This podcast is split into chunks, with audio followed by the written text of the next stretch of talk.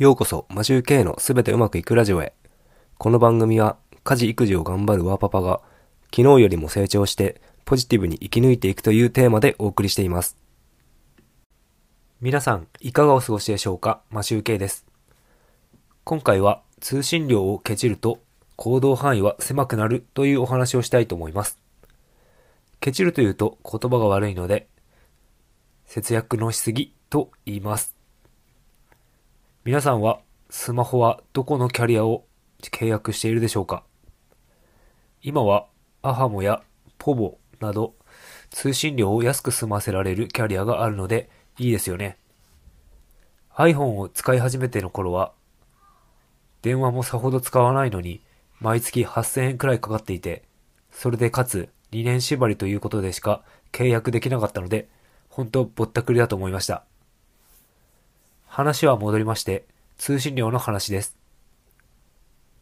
先日の放送でもお話ししたことがあると思いますが、僕は今、スマホは楽天モバイルで契約しています。つい最近、楽天モバイルは世間では解約と呼ばれるニュースを発表しました。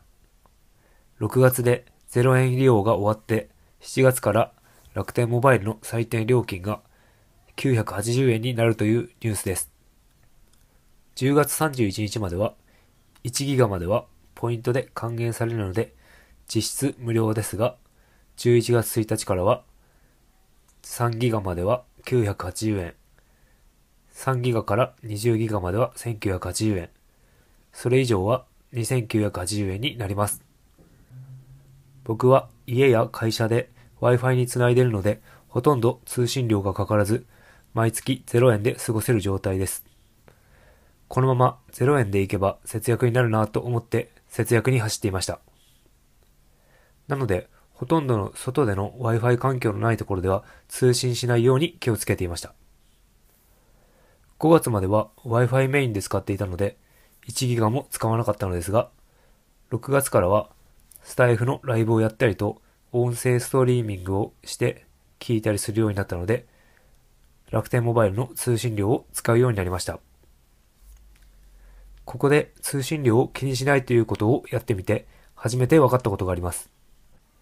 それは通信料を節約して気にしすぎていると、やりたいことが制限されてしまうので、行動自体が制限されてしまうということです。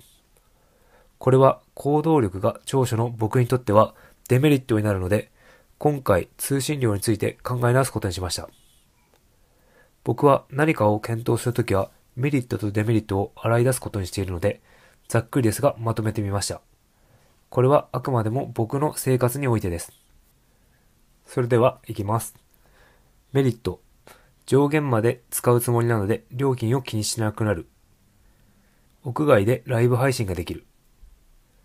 ダウンロードしなくても歩行中にストリーミングで視聴できる。